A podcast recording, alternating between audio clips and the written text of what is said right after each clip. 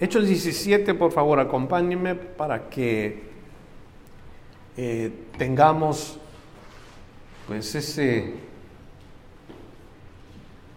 tengamos ese libro abierto o si usa su teléfono para que se dé cuenta qué es lo que estamos viendo este, este día. Hoy el tema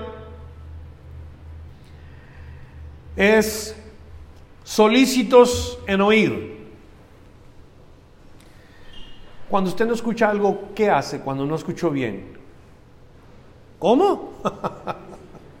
Solícitos en oír, buscar y ayudar. Solícitos en tres cosas. Solícitos en oír, buscar y ayudar. Ese va a ser el tema para hoy. Como cristianos tenemos que aprender que esto está escrito en la palabra de Dios para nuestro aprendizaje. El capítulo comenzó diciéndonos que Pablo y sus acompañantes llegaron predicando el Evangelio a un lugar llamado Tesalónica. Le pido por favor a, Robert que si me puede pasar mis lentes de ahí de, de mi beliz. Son unos que están en un estuche negro, liso. Y la respuesta al Evangelio allí en Tesalónica fue dividida. Algunos creyeron y otros no. Otros rechazaron la palabra. Uh, negro, negro. De allí parten a otro lugar y el lugar a donde llegaron es Berea. Ah, no, los lisos, no, otros. ya me lo vas. Ya casi, casi. Lisos, negro, caja negra, lisa. Y, nosotros vamos a ver nuevamente la respuesta de la gente al recibir el Evangelio que, que, Pablo y Silas estaban predicando, vamos a ver cómo responden. Así es de que vamos a comenzar a ver desde el versículo 10. Tráeme la bolsa si quieres, hermano. que, eh, no van a ser tampoco. No. No, esto, no, estos no son tampoco, no te creo.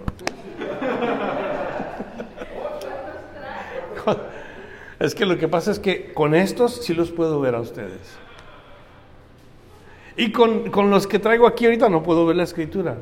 Pero lo que voy a hacer es que cada vez que me los ponga es para verlos yo, a ver si están poniendo atención, para ver si están oyendo.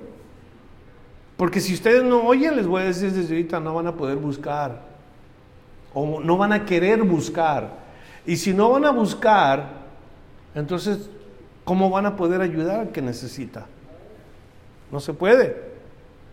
Así es de que eh, eh, empezamos este versículo 10 y Pablo ya no está, si se acuerdan lo que leímos la semana pasada, Pablo ya no está en Tesalónica. Pablo tuvo que salir de Tesalónica porque la reacción de los tesalonicenses fue o los de Tesalónica podemos decir, porque tesalonicenses es un término que se usa para los cristianos en Tesalónica, pero en este caso había los que creyeron, los que no creyeron. Entonces, no, los de Tesalónica que rechazaron el mensaje empezaron a perseguir a los discípulos y los amenazaron y los buscaron para no creo que para regañarlos, sino para maltratarlos. Entonces los hermanos que creyeron en Tesalónica enviaron a Pablo, Silas y Timoteo a otro lugar llamado Berea. Y eso es lo que vamos a comenzar a ver hoy en el capítulo 17. Comenzando el verso 10, nos dice así, inmediatamente los hermanos enviaron de noche a Pablo y a Silas hasta Berea y ellos habiendo llegado, entraron en la sinagoga de los judíos. Y aquí comenzamos nosotros a ver que los hermanos inmediatamente respondieron a la necesidad. Hermanos que ya habían oído el Evangelio, que ya habían oído acerca de Cristo y estuvieron prontos para responder a la necesidad. Y eso es exactamente algo que podemos meditar, porque qué hermoso cuando el cuerpo responde inmediatamente a la necesidad, ¿no es cierto? Recuerdo el día que quise competir con mis muchachos preadolescentes aquí en la iglesia, a ver quién corría más rápido. Recuerdo que estaba la, basura tirada en el suelo del contenedor y les dije a todos los chamacos, hey, vamos a tirar la basura. Y ahí corrió desde Miriam, que era la más chiquita en ese tiempo, corrieron Génesis creo que nos ayudó, se me hace que no, Génesis estaba acá ocupada haciendo nada. Eh, eh, teníamos, por ejemplo, a Reiner corrió rápido, el hermano Reiner y el hermano Robert y el hermano, no me acuerdo qué otro, se me hace que Juan Maldonado. Todos se fueron corriendo y todos llegaron rápido y comenzaron a tirar la basura, pero iban otros jóvenes así, caminando lentamente. Bien lentos y yo dije, oigan, espérenme, yo voy a cumplir casi ya 60 años y ustedes van caminando, les aseguro que llego primero que ustedes. Y los reté a que yo corro más rápido que ustedes. Y ellos se miraron uno al otro sonriendo así como, como diciendo, ¿qué trae este viejito? ¿Qué, trae este? ¿Verdad? Y, se vieron y se rieron, ellos se rieron, entre ellos dos. Ah, ¿no creen que yo llego más pronto que ustedes? Y les dije, ok, sale, vamos a correr. A las tres. Una, dos, tres. Y comenzamos a correr. Ellos, rápido. Yo, a los dos pasos, para abajo. Caí al suelo. Y caí, me di una vuelta, me raspé el hombro, me raspé las manos, y, pero por la gracia de Dios caí parado otra vez. Me vi el hermano Reiner y me dice, oiga hermano, usted todavía tiene reflejos, no es que reboté, que reflejos ni que nada. Pero algo importante, el punto importante, cuando el cuerpo corre a ayudar, cuando el mismo cuerpo se ayuda. Miren lo que estamos leyendo aquí. Inmediatamente los hermanos enviaron de noche a Pablo y a Silas hasta Berea. Vieron peligro y ellos actuaron y ayudaron a los discípulos. Es importante, es hermoso nosotros notar cuando el, cuando el cuerpo se ayuda entre sí. Se dice que cuando una persona accidentalmente se corta en alguna parte del cuerpo, ya sea con alguna navaja o se hace una herida, se dice que todas las células del cuerpo inmediatamente corren para comenzar el proceso de sanidad en esa parte que se ha dañado. Así reacciona el cuerpo de uno. Y, a mí me gusta, esto es, esto es una magnífica ilustración, esto es algo que nosotros podemos meditar, porque creo que el mismo proceso de sanidad debe de estar en el cuerpo de Cristo. El mismo trabajo debe de estar entre los cristianos. Cuando Pablo se encontró en un problema, el cuerpo de Cristo respondió inmediatamente para ayudar a esa parte necesitada. Hermanos en Cristo, así debemos responder nosotros. Cuando hay una necesidad, entre nosotros los cristianos tenemos que correr a ayudar. Y ojalá que lo aprendamos en este día. Nos dice que enviaron a Pablo y a Silas a Berea de noche. Yo quiero que tengamos una idea de cómo es, el, cómo es la, la distancia entre Tesalónica y Berea. Si me puede poner el mapa, no sé si vaya a, aparecer, pero quiero que se den una idea cuánto tiempo ya había bajado, viajado, perdón, el apóstol Pablo eh, en este segundo viaje misionero, porque en realidad el primer viaje misionero ya había tomado lugar. Pero quiero que mire dónde estaba él. De aquí partió, de Jerusalén partió, y comienza sus viajes Primero pasaron por Samaria, luego a Cesarea, luego vinieron por toda esta región en el primer viaje misionero, segundo viaje misionero, parten de aquí, navegan, o sea, es, es tremendo el viaje que están haciendo. Note aquí, nosotros tenemos Atenas, tenemos Berea, tenemos Antípolis, Filipos, Troas, eh, en alguna sección de aquí, entre Antípolis y um, Berea, se encuentra Tesalónica. Y todo eso tuvo que recorrer el apóstol. Todo eso tuvo que caminar. Y los hermanos estuvieron listos y dispuestos. Tesalónica fue una de las primeras ciudades que cayeron bajo el poder del imperio romano. Quiere decir, había una influencia romana y griega fuerte. Y de noche los envían ahí. La pregunta nos hacemos nosotros, ¿por qué de noche? ¿Por qué pasaron de noche hasta este lugar? Y la respuesta es porque según el camino que escogieron, era mucho más seguro viajar de noche que de día. Ahí se nota y ahí se ve el interés de cuidar y proteger el cuerpo de Cristo. Y nosotros estamos invitados a hacer lo mismo cuidar y proteger al cuerpo de Cristo. Si uno se cuida, cuando uno tiene hambre se da de comer, cuando uno tiene frío se pone su chamarra, sus bufandas, sus guantes, eh, y ahora con esto del cambio del clima, ¿no? De pronto se vino el clima, pero exagerado. Ayer estaba haciendo frío, bajó hasta 40, más o menos 42. En la ciudad. E, eso es, eso es algo extremoso. Si estábamos hace una semana a 70, 75, imagínense todos los grados que bajó. Pero el cuerpo hace todo lo posible por aclimatarse a eso, por protegerse, por cubrirse. Y así debe de ser en el cuerpo de Cristo. Que nosotros tengamos esa solicitud. Ahora llega Pablo a Berea y comienza a compartir el Evangelio. Nos dice aquí nuevamente lo mismo que hizo en Tesalónica entró en una sinagoga, o sea, fue en búsqueda de las cosas espirituales. Y luego dice el verso 11, y estos eran más nobles que los que estaban en Tesalónica, pues recibieron la palabra con toda solicitud. Y aquí comienza el primer punto del, del tema de hoy, solícitos en oír. Solícitos en oír. También nos dice Recibieron la palabra con toda solicitud, escudriñando cada día las escrituras para ver si estas cosas eran así. En otras palabras, los de Berea tuvieron una reacción diferente al Evangelio que los de Tesalónica. La Biblia hace una comparación entre la gente de estas dos ciudades. La Biblia puede hacer esto porque la Biblia es la palabra de Dios. Como quien dice, Dios está haciendo esa calificación entre una persona y otra.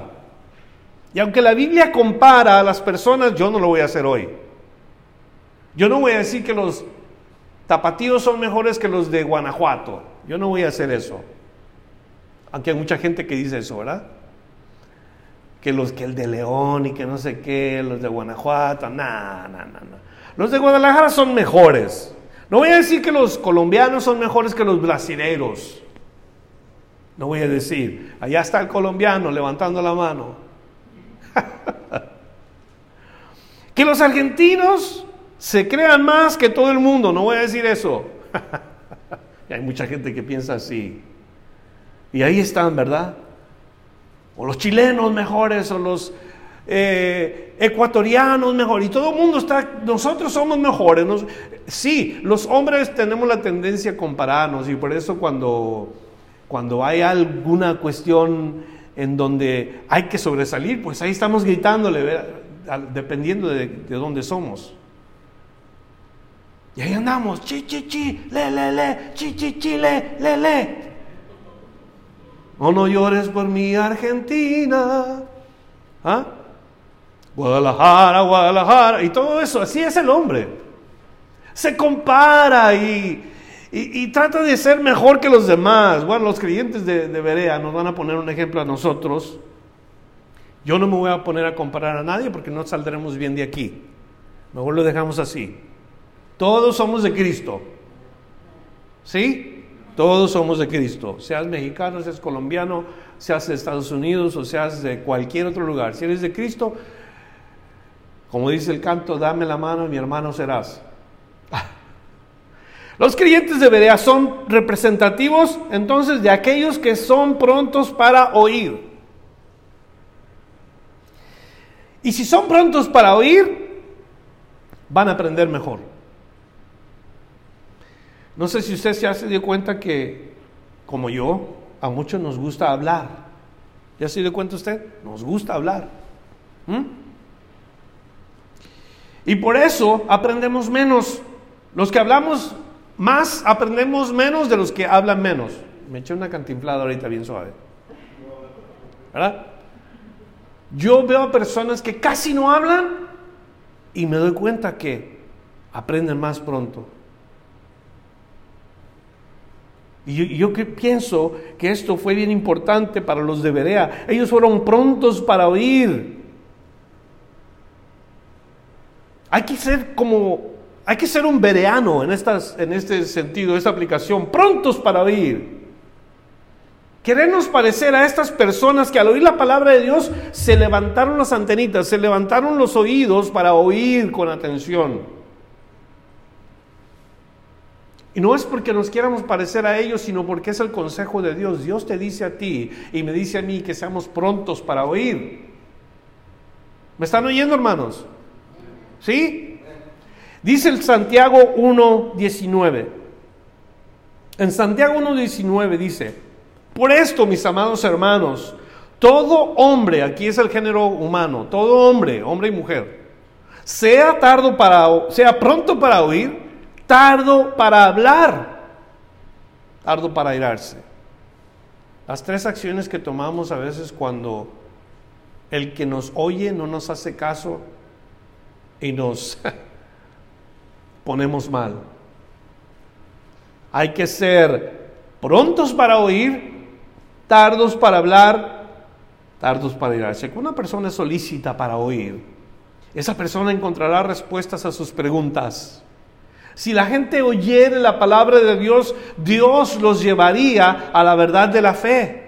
¿Cuántos están conmigo? Porque en Romanos 10, 17, así nos dice la palabra de Dios. Así que la fe es por el oír y el oír por la palabra de Dios. Yo recuerdo cuando era bien joven, 13 años, y empezaba a leer la Biblia. A los 13 años comencé a leer la Biblia. Y, y yo me recuerdo que empezó a cambiar mi manera de pensar. Y, también me recuerdo cómo no tomó mucho tiempo para que Dios me llevara paso a paso a encontrar la verdad de Cristo. El que, el que está dispuesto a oír la palabra de Dios pronto va a encontrar al Señor Jesús. O más bien, pronto el Señor Jesús lo va a encontrar a él o a ella.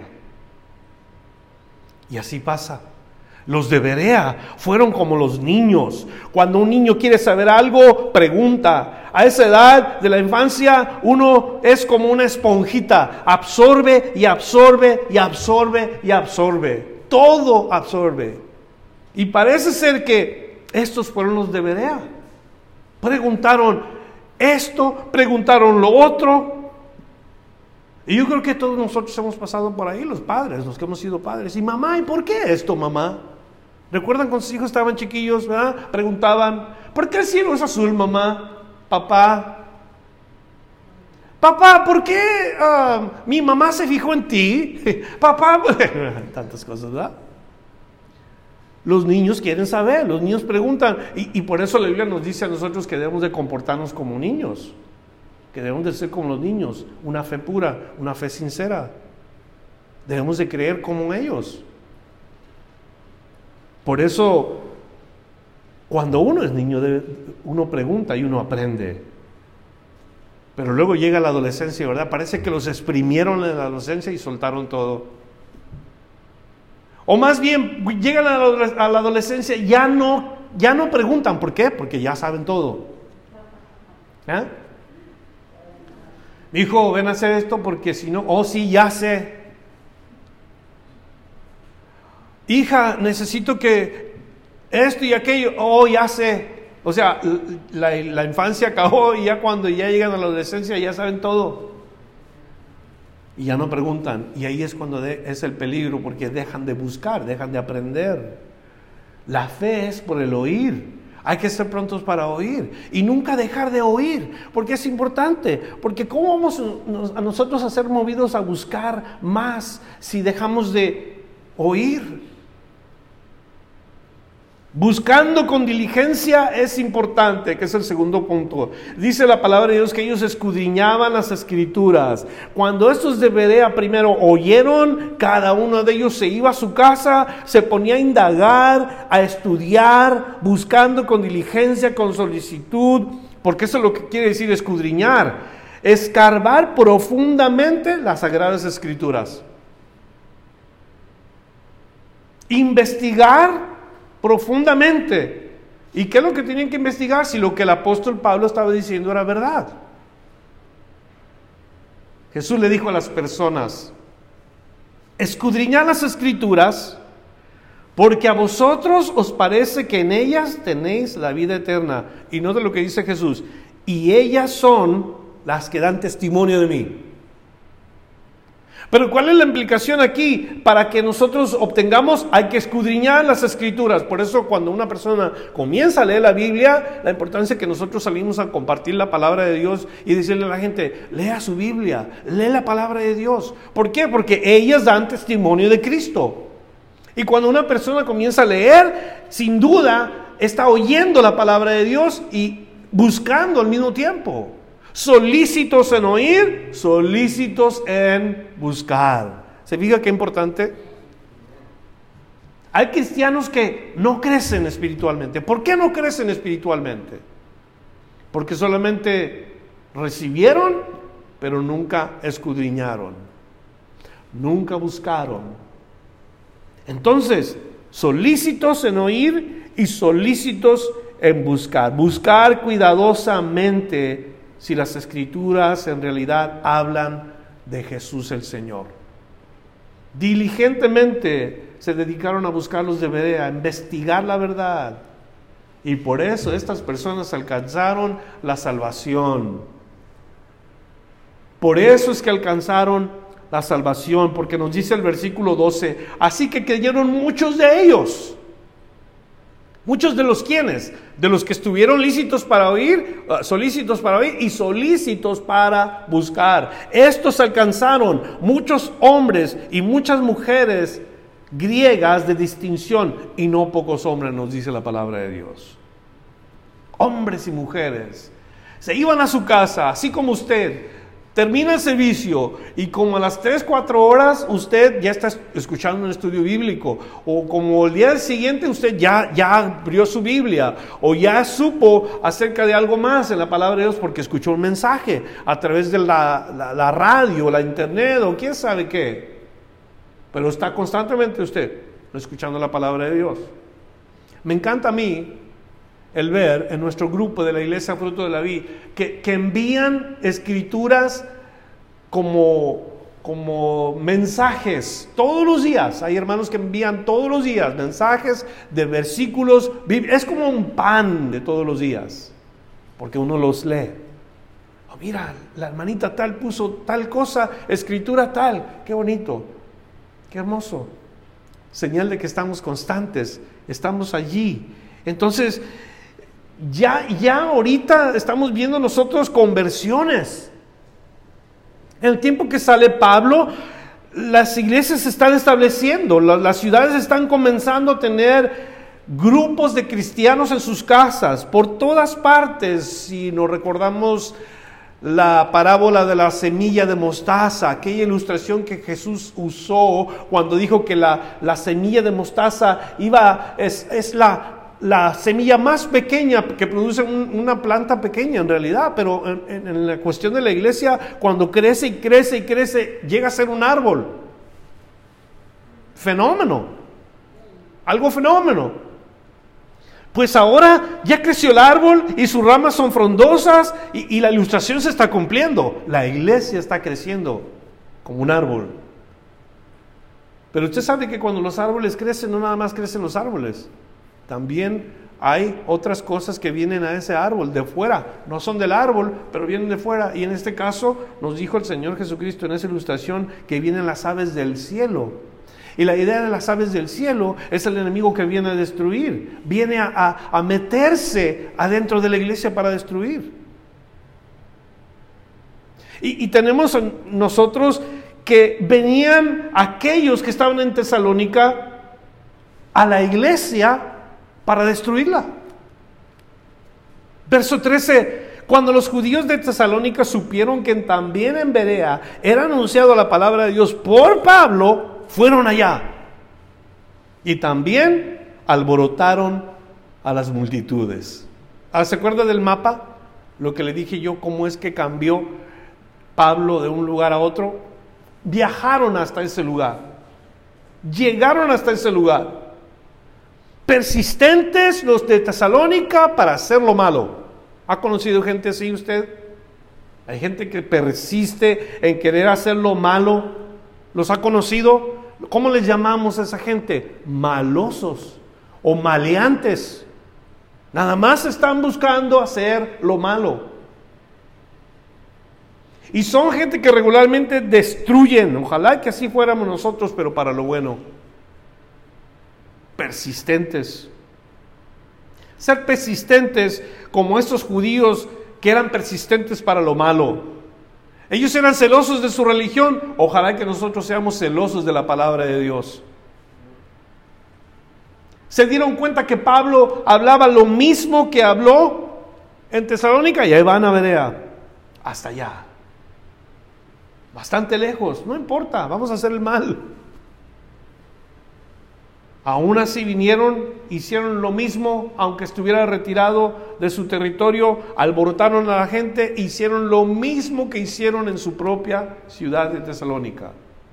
Y es donde llega el mal, la gente. Por un lado están los que están solícitos en, oír y los que están solícitos en buscar y por el otro lado andan los que, están solícitos en hacer el mal, que no es aplicación para nosotros. ¿eh? Note el versículo 14. Verso 14 nos dice a nosotros, pero inmediatamente los hermanos enviaron a Pablo que fuese hacia el mar y Silas y Timoteo se quedaron allí. Silas y Timoteo se quedaron allí. Nuevamente la iglesia corre a la ayuda del apóstol. Óigame, cuando una iglesia corre a la ayuda del ministro, qué importante, qué necesario. Cuando una iglesia corre en ayuda de su pastor, causa que el pastor se anime. ¿Me están escuchando, iglesia fruto de la vid? Cuando la iglesia fruto de la vid corre en ayuda de su pastor, ustedes causan que el pastor se anime, que cobre ánimo o recobre ánimo, porque a veces se, se agüita uno pues con ministerio.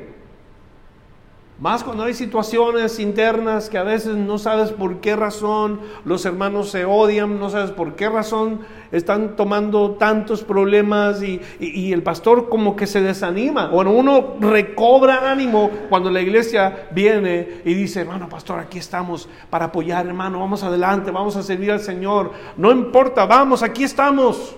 El pastor se vuelve a animar.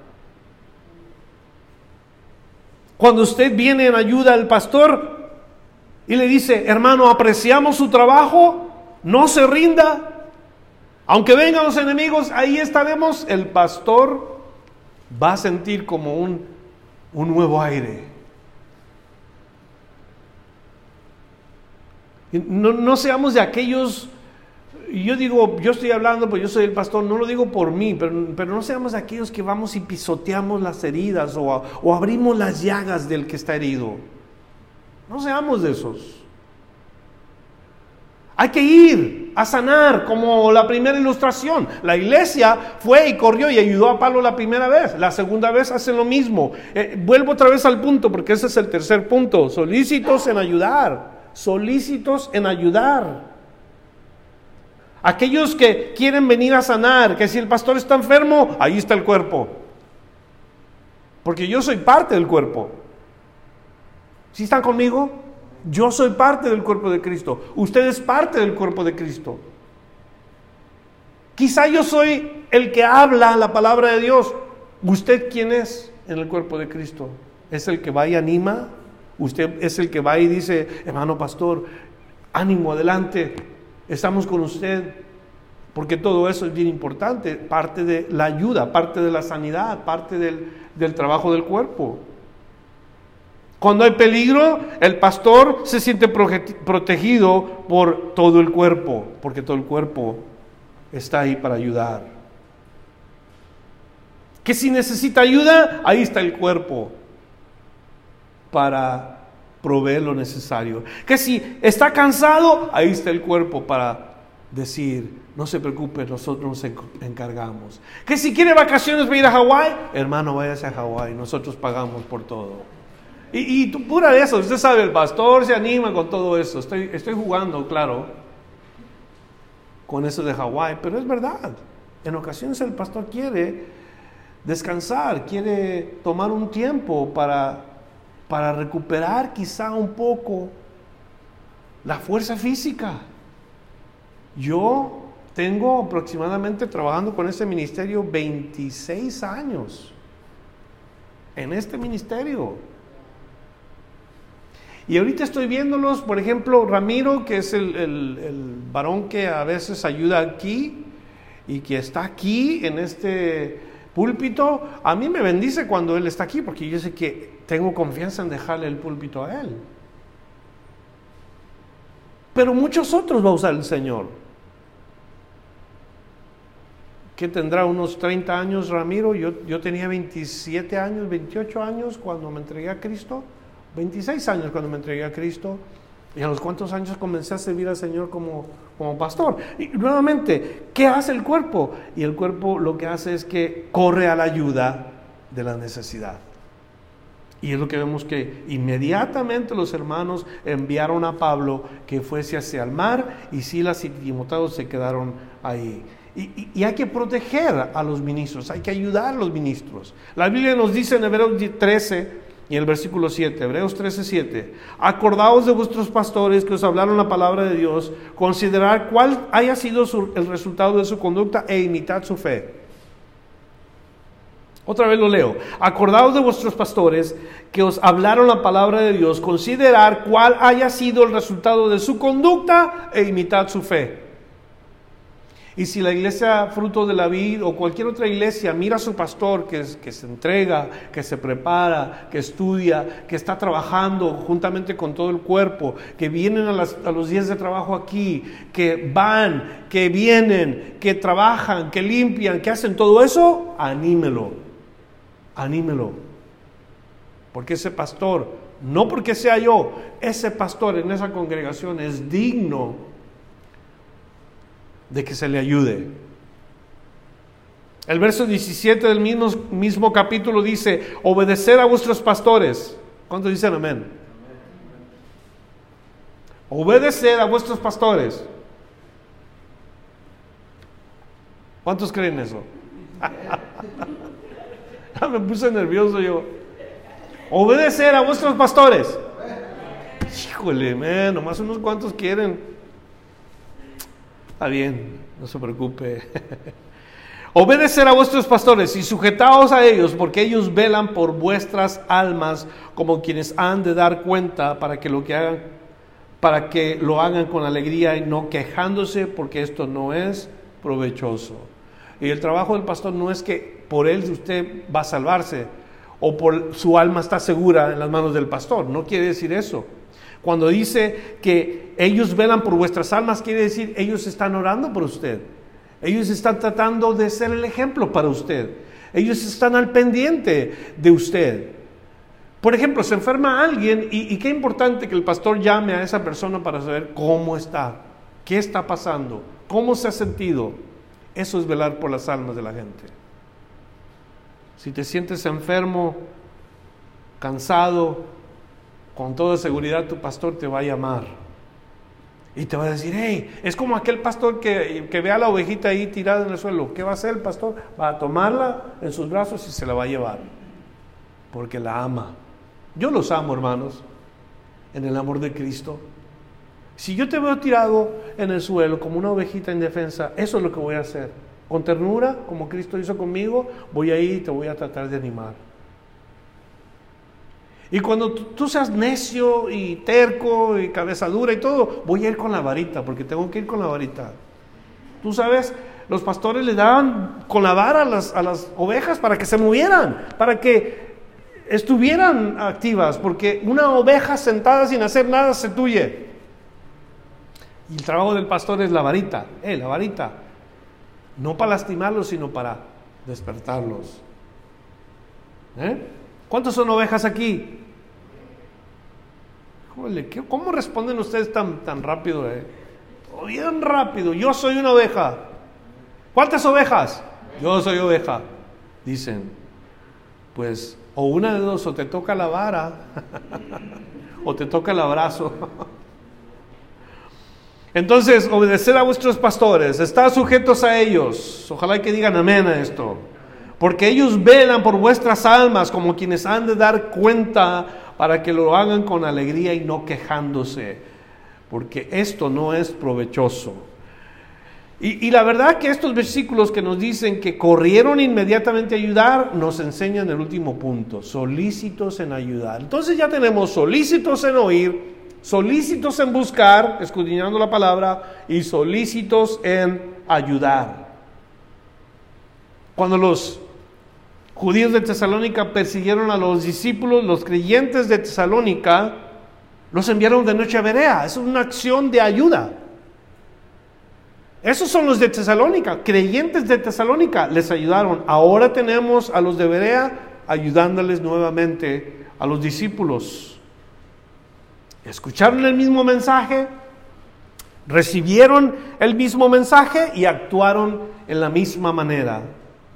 Prontos para oír, escudriñaron la palabra y solícitos en ayudar. Y esto es lo que nos enseña la palabra de Dios a la iglesia hoy.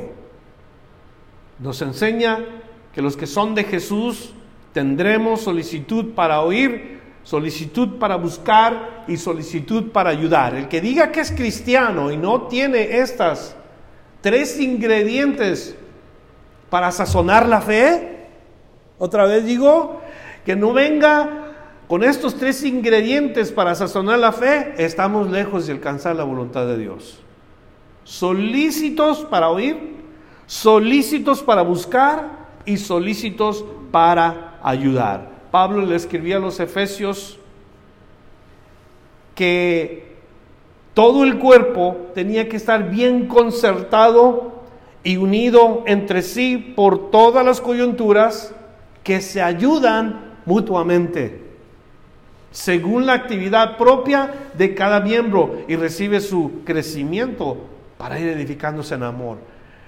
Hay algunos, créanmelo, y, esto va a sonar curioso para usted, chistoso tal vez, pero hay algunos cristianos que son como el dedo gordo del pie. Como el dedo gordo del pie.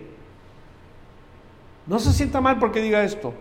Porque hay cristianos que están bajo mucha presión. Mucha tensión. Y están en lugares oscuros. Nadie los ve, pero soportan todo el cuerpo. Yo no sé si usted medite o no estas cosas. E, es un cuerpo, el cuerpo de Cristo tiene miembros. Imagínense quiénes son los dedos del pie. Aquellos que nunca nadie les aplaude, aquellos que nunca nadie los ve, pero tienen todo el soporte del cuerpo. ¿Serán los que están orando por la necesidad de la iglesia? Será la ancianita que está orando en su casa, que no puede ir a la iglesia, pero está en su cuarto orando por la iglesia, que Dios use al pastor, que Dios alcance a la gente por el mensaje. ¿Serán esos? Sin duda, sin duda. Son parte de la ayuda del cuerpo de Cristo. Nos dice, según la actividad propia de cada miembro, están aquellos que sí se ven y todo el mundo los oye y todo el mundo los ve, tienen que verse bien, tienen que presentarse bien, pero están aquellos que están en lo oscuro, bajo la presión, tal vez hasta el mal olor, pero ahí están, fieles. Y no dejan de servir al Señor en esta capacidad. Hebreos capítulo 13, verso 16 nos dice, de hacer el bien y de la ayuda mutua, no os olvidéis porque de tales sacrificios se agrada Dios. No se olviden de la ayuda mutua. A veces que queremos hacer cosas en nuestra iglesia, el edificio, pintar esto, Gloria a Dios porque hemos respondido tal y como los debería. Y aunque esto no es una necesidad personal, es una necesidad para la iglesia, para ser buenos mayordomos de las cosas de Dios. Y todo el mundo respondió y todo el mundo estuvo listos para traer la ayuda necesaria. De los sacrificios de la ayuda mutua no nos podemos olvidar, porque Dios se agrada de eso. Últimos versos 15 y 17. Y los que se habían encargado de conducir a Pablo le llevaron a Atenas y habiendo recibido orden por, para Silas y Timoteo de que viniesen él, a él lo más pronto que pudiesen, salieron. Mientras Pablo los esperaba en Atenas y su espíritu se enardecía viendo a la ciudad entregada a la idolatría. Así que discutía en la sinagoga con los judíos piadosos y en la plaza cada día con los que concurrían. Pablo llega a Atenas y como es discípulo de Cristo no se va a quedar en paz. Ni va a ver las cosas que están tomando lugar y se va a quedar callado. Mientras que espera a sus compañeros, Pablo no se queda escondido, asustado, sino que sale. ¿Y a dónde sale? A la calle, al público. Da unas vueltas a la calle y, y en Atenas y se dirige nuevamente a las sinagogas y nuevamente a buscar en dónde compartirle a la gente la palabra de Dios. Seamos solícitos entonces en oír y así tendremos la oportunidad de aprender. Seamos solícitos en aprender y así tendremos la oportunidad de ayudar. No podemos quedarnos con los brazos cruzados cuando hemos recibido a Jesús. Es el amor de Dios que nos constriñe a movernos, a actuar, a repartir a otro lo que hemos recibido. Seamos pues de este tipo de creyentes. Y el que está conmigo, no solamente diga amén, sino que comience a sembrar para que pueda cosechar en su tiempo. ¿De acuerdo? Muy bien, vamos a orar dándole gracias a Dios. Y así como nosotros vemos que Pablo, donde quiera que estaba, compartía la palabra de Dios, que Dios nos ayude a nosotros como cristianos. No hemos sido salvados para gozar de nuestra salvación solamente. Hemos sido salvados para que también nosotros vayamos con el mismo regalo a otra gente. Así es de que oramos juntos, por favor, en el nombre del Señor. Puestos de pie.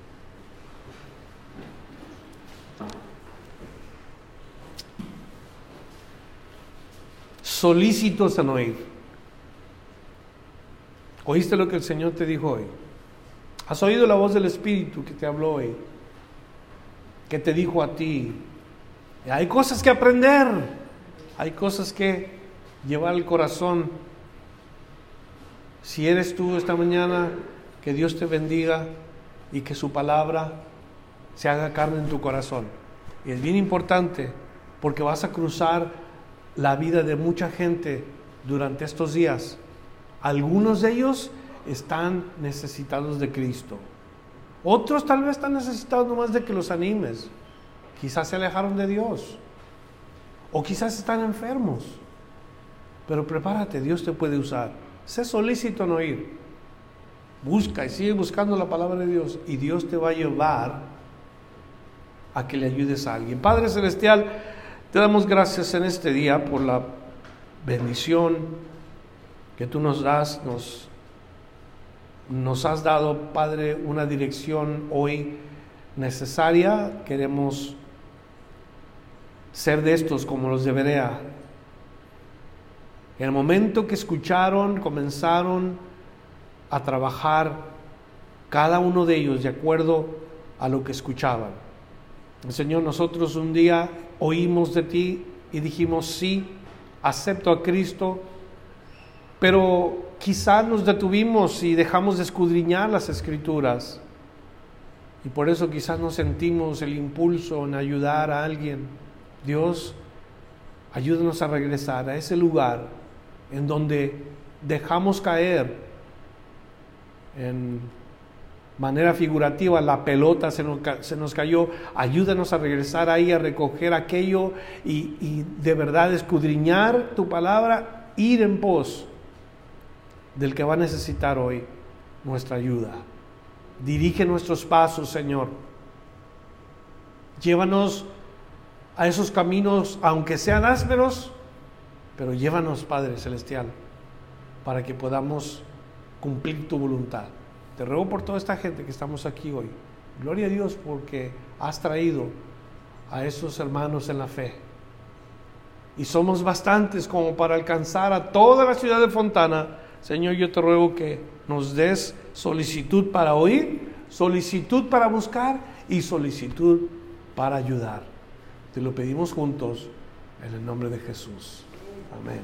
Si usted necesita oración, yo le voy a pedir que se quede unos minutos. Aquí estarán los hermanos para orar por usted. Así es de que acérquese a ellos, si es posible, seis pies de distancia, para que oren por usted y ah, juntos pues ah, recibamos la bendición de Dios completamente, orándonos por otros. Dios le bendiga, estamos despedidos.